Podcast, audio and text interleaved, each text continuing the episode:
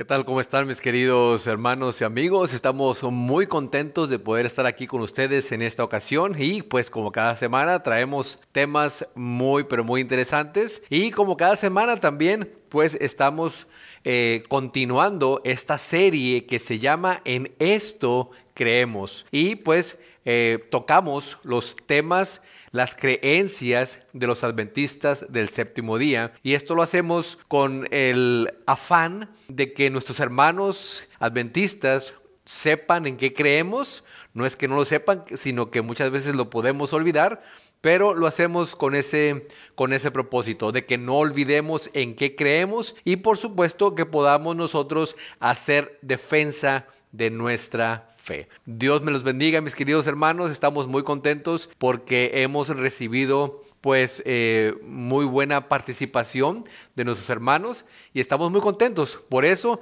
y porque Dios ha bendecido este proyecto que hemos puesto en sus manos. Y pues ya vamos en el tema número 8, la creencia número 8, la cual pues hablamos, o vamos a hablar, mejor dicho, acerca de el gran conflicto. Creemos en que hay un conflicto que muchas veces no podemos ver, pero que aquí en la palabra de Dios lo tenemos descrito. Y antes de empezar con la primera cita, antes de entrar de lleno al estudio, quisiera que me acompañaran a hacer una pequeña oración. Oremos. Padre bendito, te agradecemos por tu amor por tu misericordia, por tus bondades y porque a pesar de ese gran conflicto que existe, Tú nos das la esperanza, oh Padre, y nos has dado la esperanza con la muerte de Cristo Jesús en que has salido victorioso. Que las acusaciones que Satanás hacía contra ti, contra tu reino, contra todo tu gobierno han sido falsas. Y en esta ocasión,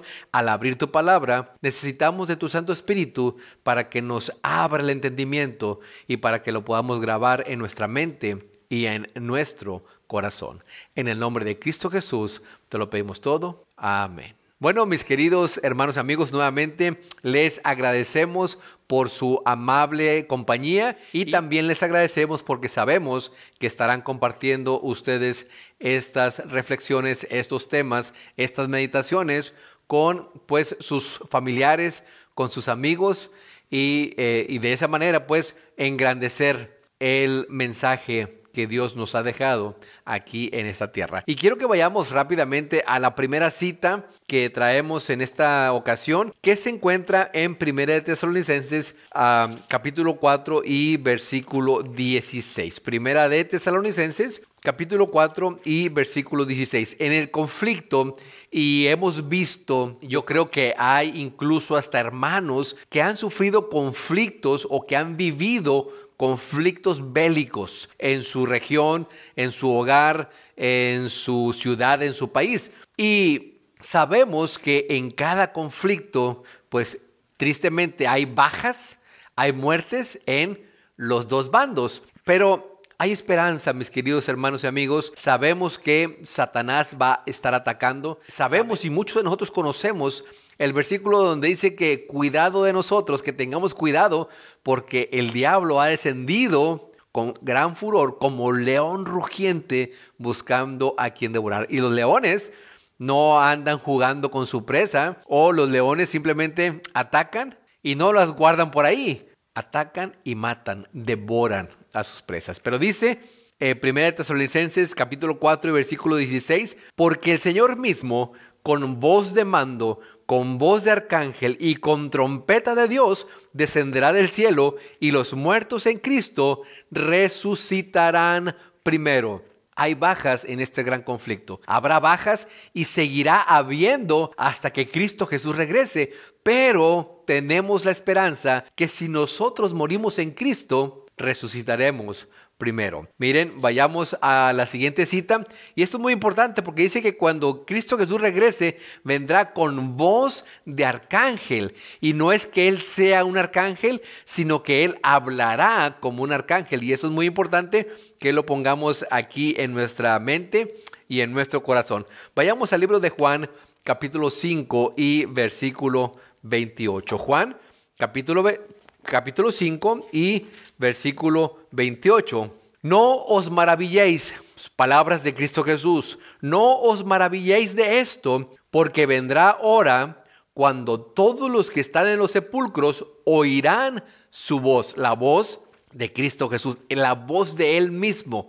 Pero dice aquí, como acabamos de leer hace un momento, con voz de arcángel. Y lo primero que nosotros deberíamos de entender es que siempre que hay un conflicto, hay dos partes. Y siempre que hay un conflicto, las personas o los pueblos o las naciones involucradas toman parte de un lado o toman parte de otro. Aquí en este mundo, sin lugar a dudas, ha habido y hay naciones, hay países que dicen, yo no me voy a meter, yo me voy a quedar aquí. Pero en este caso, cuando hablamos de Dios, cuando hablamos del universo y ese gran conflicto que existe, no hay manera de que tú digas, yo me quedo aquí, no me voy para acá, ni me voy para acá, yo me quedo en medio. No hay manera, mi querido hermano y amigo, porque tú, aunque no lo creas, estás involucrado en este conflicto. Y para eso quiero que vayamos al libro de Apocalipsis y conozcamos o empecemos a conocer los, los ah. involucrados principales o quiénes eh, son los que están luchando en este momento. Capítulo 12 y versículo 7. Apocalipsis capítulo 12 y versículo 7. Y dice la palabra de Dios, después hubo una gran batalla en el cielo. Miguel, y ese es un nombre muy importante porque Miguel en el hebreo y traducido al español o el significado de ese nombre, Miguel, que es Mig, él, viene, es una palabra o un nombre compuesto de dos palabras que quiere decir quién como Dios o quién es como Dios, también pudiera decirse, eh, se pudiera preguntar. Miguel es quién es como Dios o quién es como Él, ¿sí? Él es Dios, por supuesto. Entonces dice aquí que después hubo una gran batalla en el cielo. Miguel y sus ángeles luchaban contra el dragón y luchaban el dragón y sus ángeles.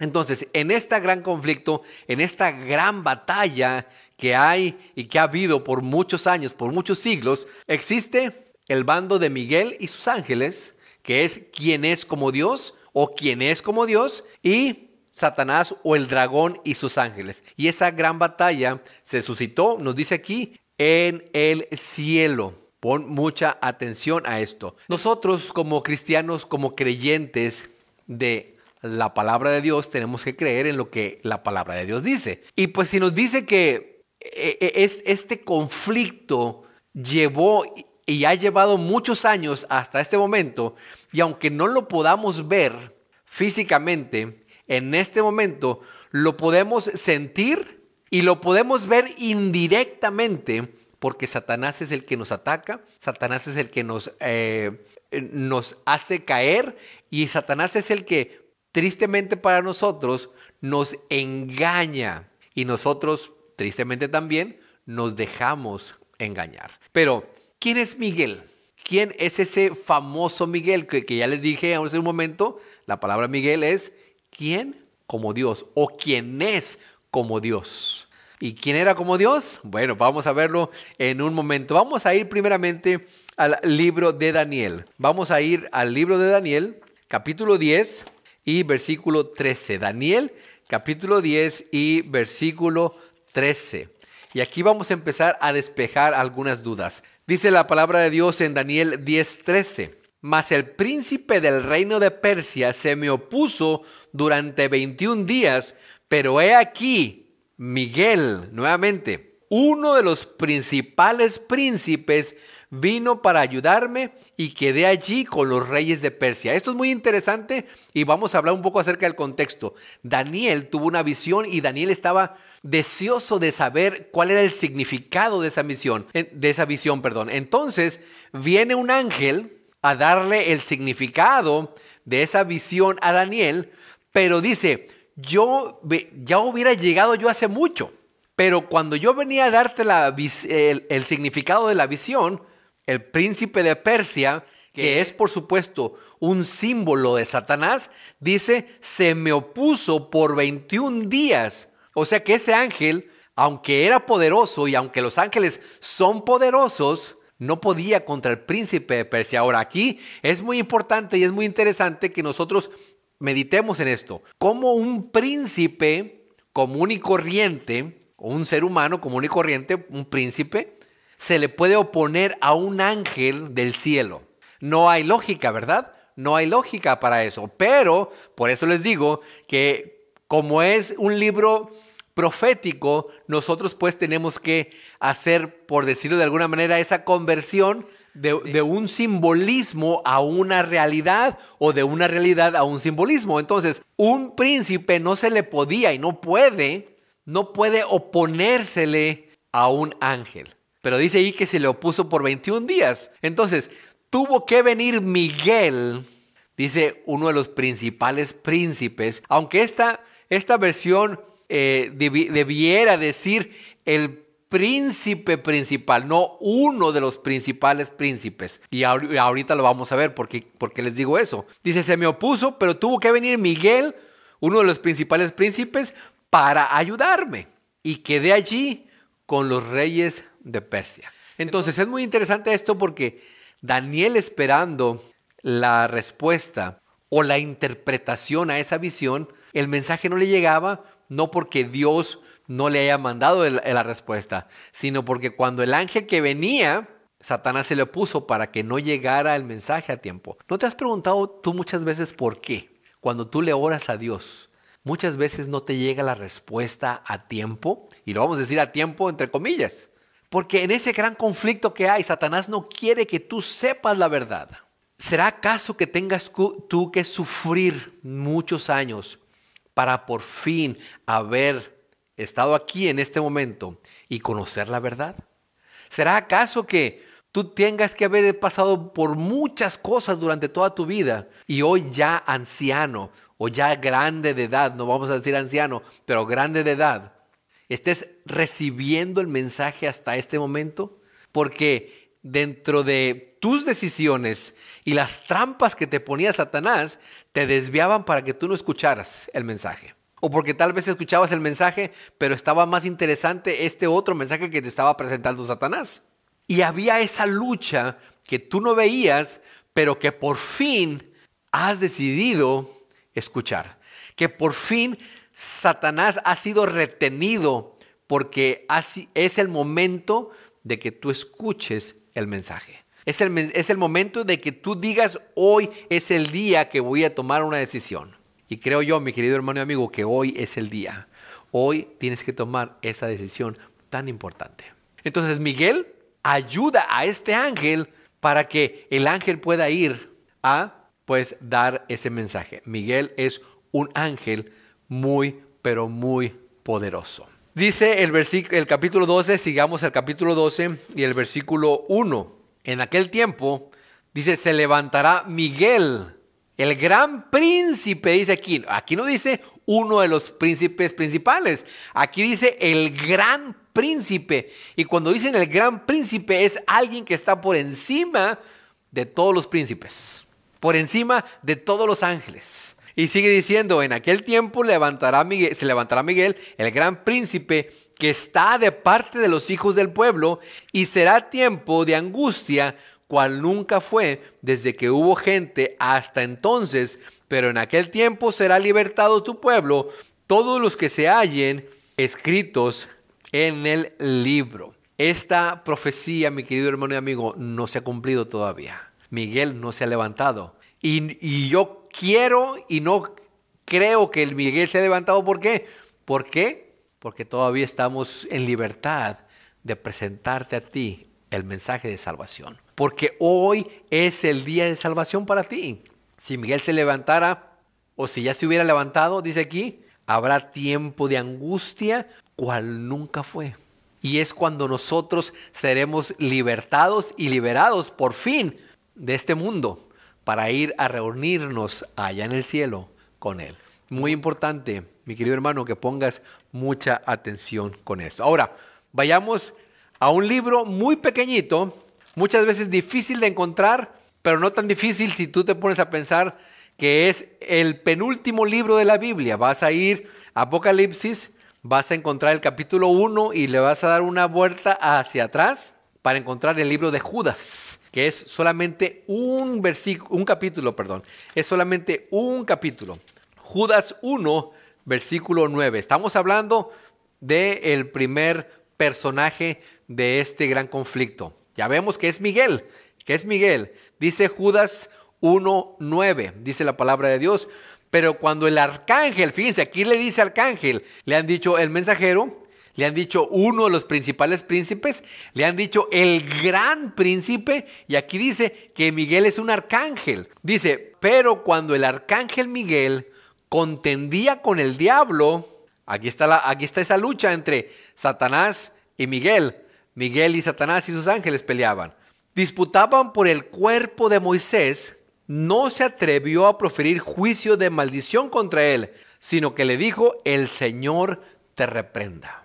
Acabamos de ver aquí, al principio, que cuando Cristo Jesús regrese, con voz de arcángel, fíjese lo que dice aquí, el arcángel Miguel es el que peleaba con Satanás por ese cuerpo. Pero dice, no se atrevió a proferir maldición o un juicio contra él, sino que le dijo, Jehová te reprenda o el Señor te reprenda. ¿Por qué? ¿Por qué no se atrevió a proferir un juicio? Porque todavía no era el tiempo. Todavía no era el tiempo. Ahora, continuemos entonces. Vamos a ir al libro de Apocalipsis, capítulo 12 y versículo 7, que es el versículo que leímos hace, hace un momento, al principio, casi al principio. Apocalipsis, capítulo 12 y versículo 7. Vamos a leerlo nuevamente para que pues no quede duda o para reforzar lo que estamos diciendo. Apocalipsis 12, 7.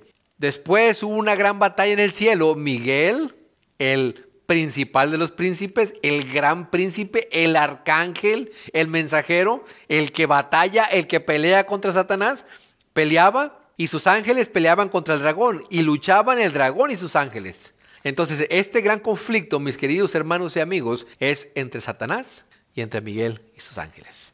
Yo creo que ya vas pensando ya vas meditando, ya vas sabiendo que quién es este, es este Miguel, este famoso Miguel. Pero ahora vamos a ver quién es el dragón. Necesitamos saber quién es el dragón, ¿verdad? Aunque ya sabemos quién es el dragón, vamos a verlo aquí mismo, en el capítulo 12, pero en el versículo 9 dice la palabra de Dios, y fue lanzado fuera el gran dragón. O sea, ya cuando pelearon y el dragón no pudo vencer a Miguel, al arcángel Miguel, al principal príncipe, al gran príncipe, cuando no pudo vencerlo, porque Satanás no puede vencerlo. Esa es otra de las cosas tan importantes, tan interesantes, que aunque estuvo en la tierra como hombre, ni aún así pudo vencer Satanás al gran Miguel.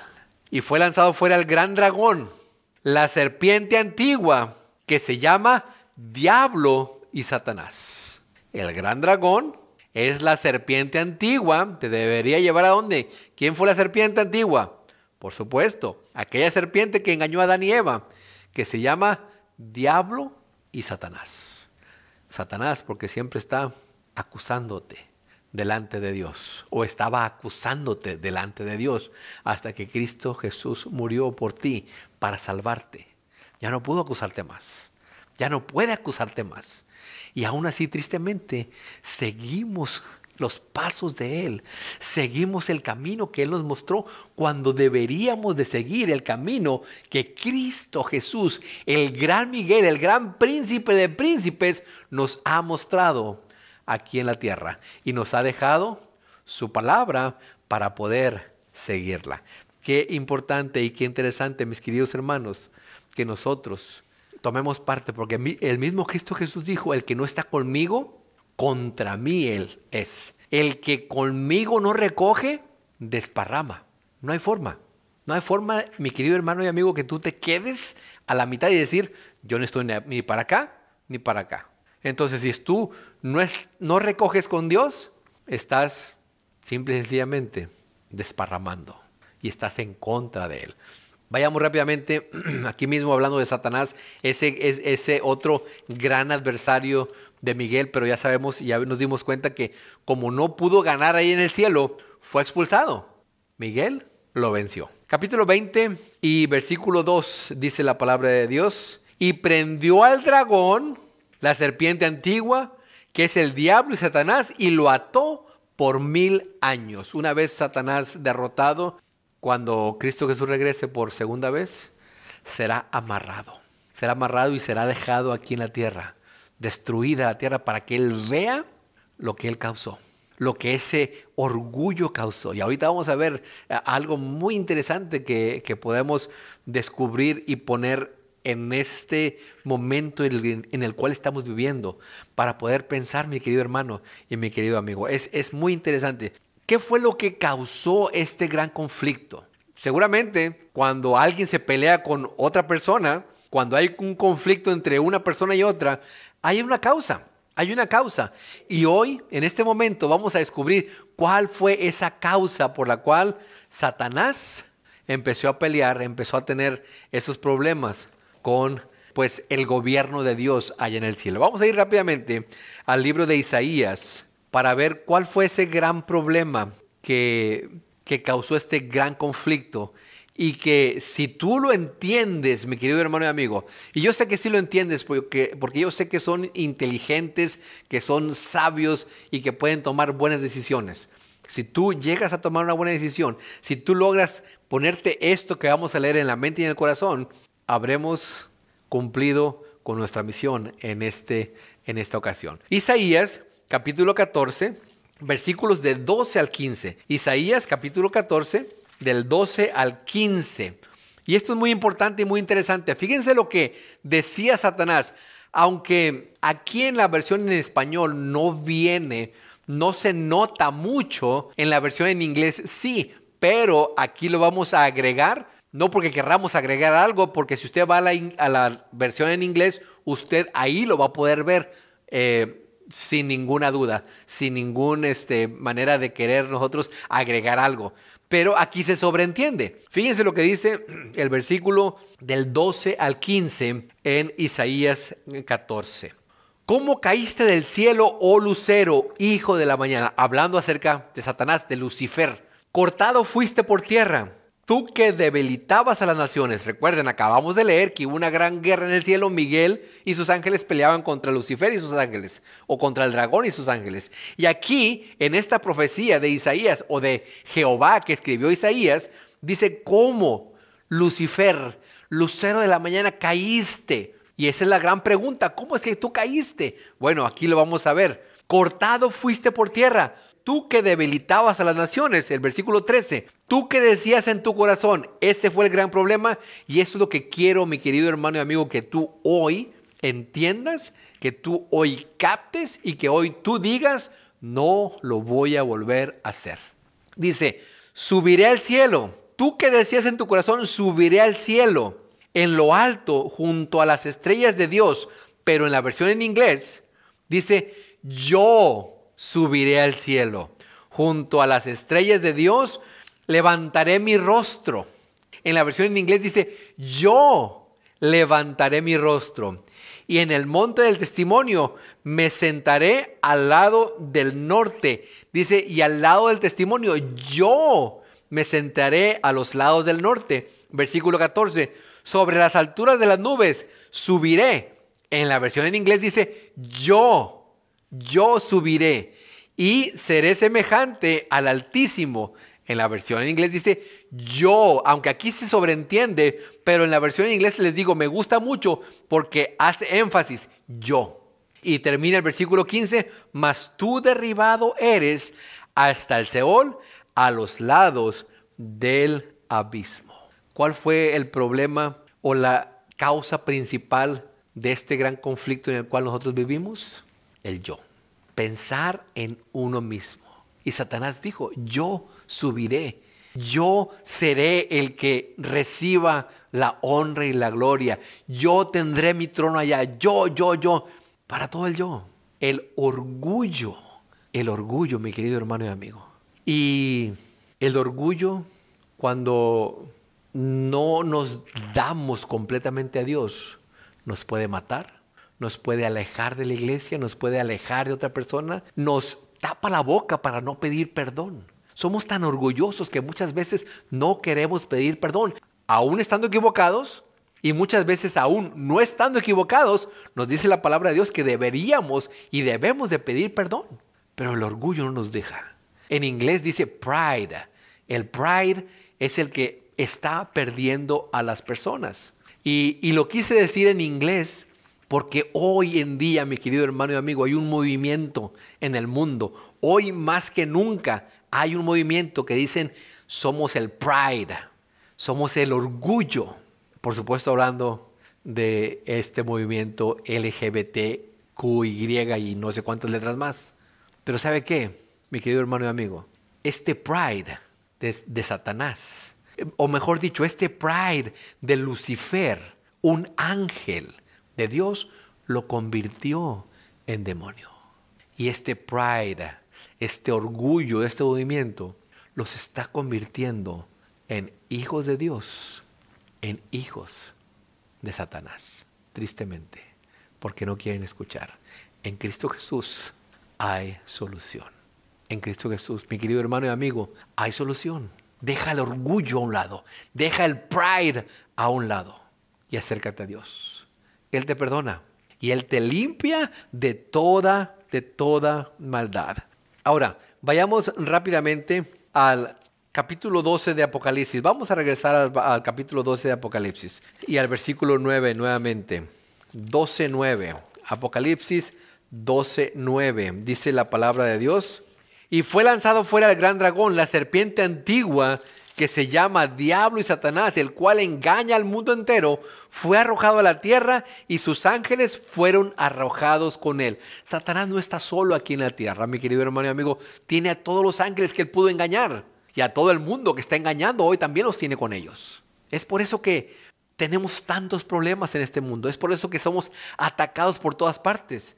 Y está viéndonos, está estudiándonos para devorarnos en el preciso momento en que nosotros nos descuidemos, en el preciso momento que soltemos la mano de nuestro Creador, de Dios. No te sueltes de Él, no te sueltes de Dios, porque Satanás te está vigilando, te está viendo. Ahora, mi querido hermano y amigo, ¿de qué manera nosotros o cómo es que nosotros le entregamos ese poder a Satanás? Bueno, para eso quiero que vayamos al principio, aunque ya lo hemos estudiado, pero en este tema pues es necesario para poder seguir cimentando el estudio.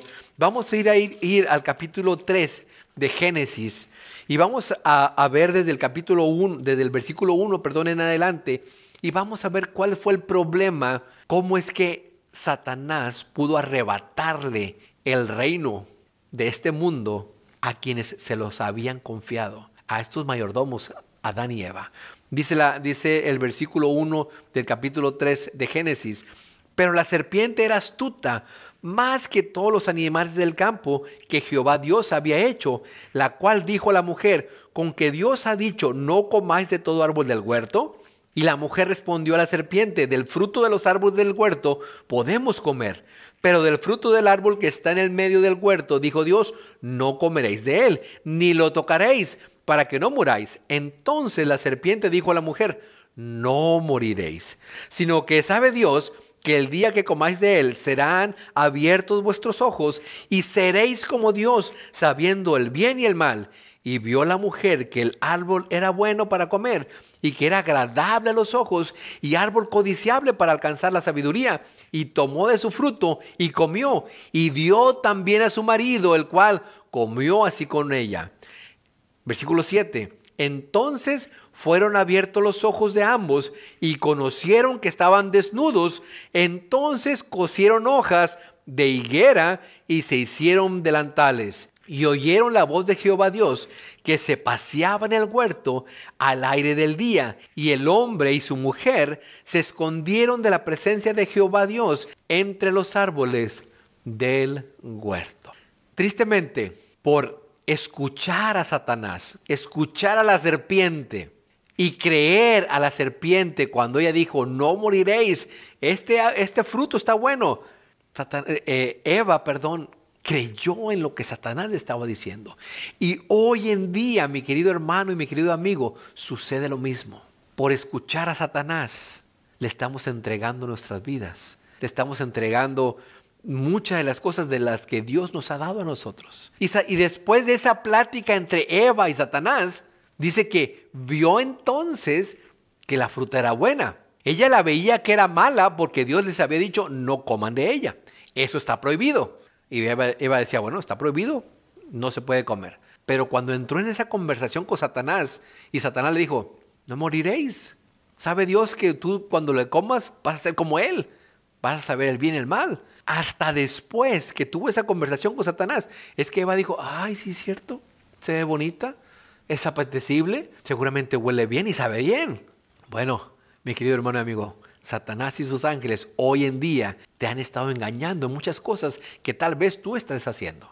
He escuchado, por ejemplo, donde dicen, bueno, en la Biblia donde dice que no hay que fumar, no dice que hay que fumar. Y Satanás los engaña y le dicen, bueno, si en la Biblia no lo dice, pues podemos fumar. Y, después, ahora, por ejemplo, con este movimiento en el cual hablamos hace, hace un momento, que te dicen, no, si Dios es amor, Dios nos va a perdonar. Y tristemente hay pastores que le dicen, Dios te perdona, Dios te acepta, así como estás, así como eres, Él te acepta. Y en, en, cierta parte tienen razón, mi querido hermano y amigo, pero están haciendo la obra de Satanás. Lo mismo que hizo Satanás, están haciendo ellos. Es verdad, Dios te acepta así como estás. Pero cuando tú vienes a Él, Él te lava, Él te limpia y te hace una persona nueva. Y así que ya no puedes ser más lo que eras antes. Y el apóstol Pablo les dice, si no recuerdo mal en 1 Corintios, les dice, esto eran ustedes antes, hablando acerca de, de borracheras, contenciones, pleitos, incluso hasta homosexualidad. Dice, eso ustedes eran antes, pero ahora ya no lo son. ¿Por qué? Porque aceptaron a Cristo Jesús, porque Él los limpió. Y ese es el gran conflicto que hay hoy en día, mi querido hermano y amigo, en el mundo. Satanás engañándote. Satanás engañándonos y diciéndoles, no importa, se pueden casar, Dios es amor, ustedes se aman, cásense. Dios los tiene que aceptar porque Dios es amor. Pero aquí la palabra de Dios no dice que los va a aceptar después de que ustedes vengan, dice que Él los va a limpiar. ¿Recuerdan cuando trajeron a una mujer que, que la habían eh, atrapado en adulterio? y que los que estaban alrededor, los, los dirigentes de la iglesia decían, apedrela, ¿por qué no? Y Cristo Jesús, sabiendo los pecados de toda la gente que estaba ahí, que estaba lista y que estaba viendo a ver qué era lo que hacía él, le dio la mano, la levantó y le dijo, ni yo te condeno por lo que ella había hecho, ni, ni siquiera yo te condeno. Mira, vete, pero no peques más. O sea, vete, pero no sigas adulterando. Eso, ese perdón que Cristo Jesús le daba a esa mujer, es el mismo que te da hoy, mi querido hermano y amigo, y que te dice, mira, yo no te condeno, pero ven, vete y no peques más. No lo sigas haciendo. No lo sigas haciendo. Pero ¿qué pasa? Nosotros queremos ir, tener la salvación y querer, y querer seguir en ese mugrero que estamos haciendo. Queremos seguir en el mismo lodo. Y no es posible. Tristemente, lo hacemos posible porque escuchamos a Satanás y no escuchamos la voz de Dios. Porque nos olvidamos de la palabra. En este gran conflicto, Satanás te quiere tener entretenido, quiere tenerte entretenido en tu celular y no en la Biblia. Quiere tenerte entretenido en que como tu celular tienes tu Biblia ahí, como ya lo hemos platicado en algunas ocasiones, ay, es que aquí tengo mi Biblia, aquí puedo. Pero Satanás sabe que si estás ahí en tu celular, tienes la tentación de ir a ver qué te dijeron en Facebook, o qué te dijeron en Twitter, o en Instagram, o, qué sé yo. Él lo sabe. Y te ha engañado que como tienes tu Biblia en tu celular, ya no necesitas esto. Y una vez que tú abandonas tu Biblia ahí en tu casa y vienes a la iglesia con tu celular, porque ahí, lo trae, ahí traes tu Biblia, Él sabe que te va a distraer. Él sabe que te va a decir, mira, te llegó una notificación de fulanita de tal o de fulanito de tal. Y tal vez es el muchacho que te gusta o la muchacha que te gusta. Y vamos a ver qué es lo que me dice. Y ya tu mente ya no escuchó el sermón. Ya tu mente ya no escuchó esa palabra que tenías que escuchar. Ese es el gran conflicto que hay en esta tierra, tristemente. Miren, vayamos rápidamente, ya, ya estamos por acabar. Vamos al libro de Romanos. Romanos capítulo 5 y versículo 12. Romanos 5, 12.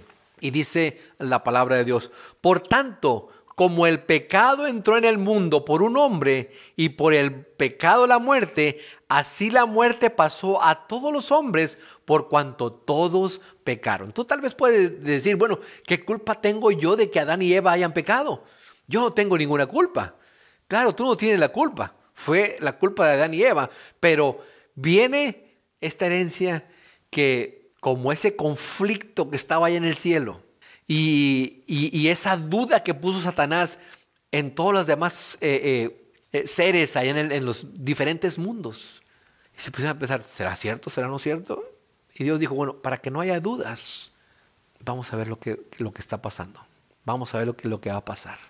Vino Cristo Jesús, el pueblo de Dios por años, por siglos de esclavos, fueron libertados, se les dio el mensaje otra vez, tienen que predicarlo, no predicaban, iban otra vez esclavos. Viene Cristo Jesús finalmente para mostrar el amor de Dios, mostrar el amor del Padre a este mundo.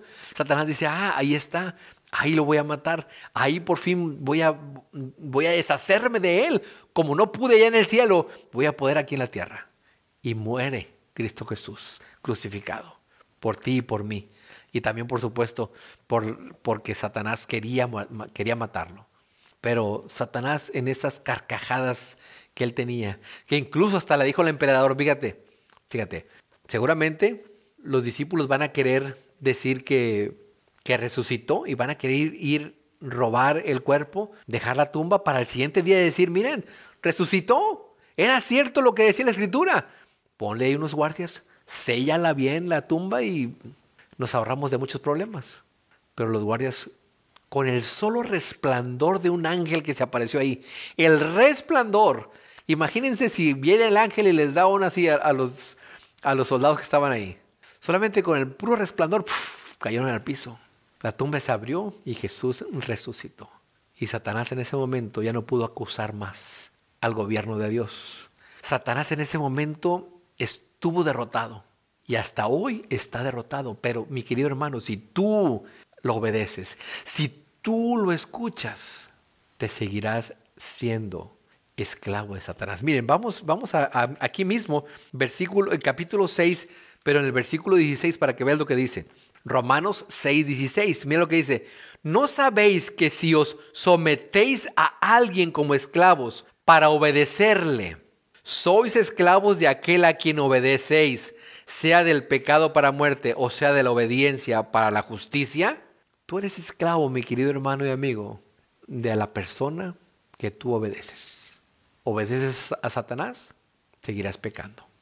Obedece a Dios, a Cristo Jesús, con obediencia serás esclavo de Él. Pero en este caso, esclavo, como decía el apóstol Pablo, esclavo yo prefiero ser esclavo de Dios porque Él es amor. No quiero ser esclavo de Satanás porque Él es perdición y es muerte eterna. Mientras que Dios, Cristo Jesús, es salvación y vida eterna. Miren, miren mis queridos hermanos, regresemos ya para, para terminar. Regresemos al libro de Génesis, capítulo 3. Génesis 3:12, dice la palabra de Dios, Génesis 3:12. Y el hombre respondió, la mujer que me diste por compañera, me dio del árbol y yo comí. Cuando nosotros caemos en pecado, y, recordemos hace un momento que acabamos de leer lo que sucedió.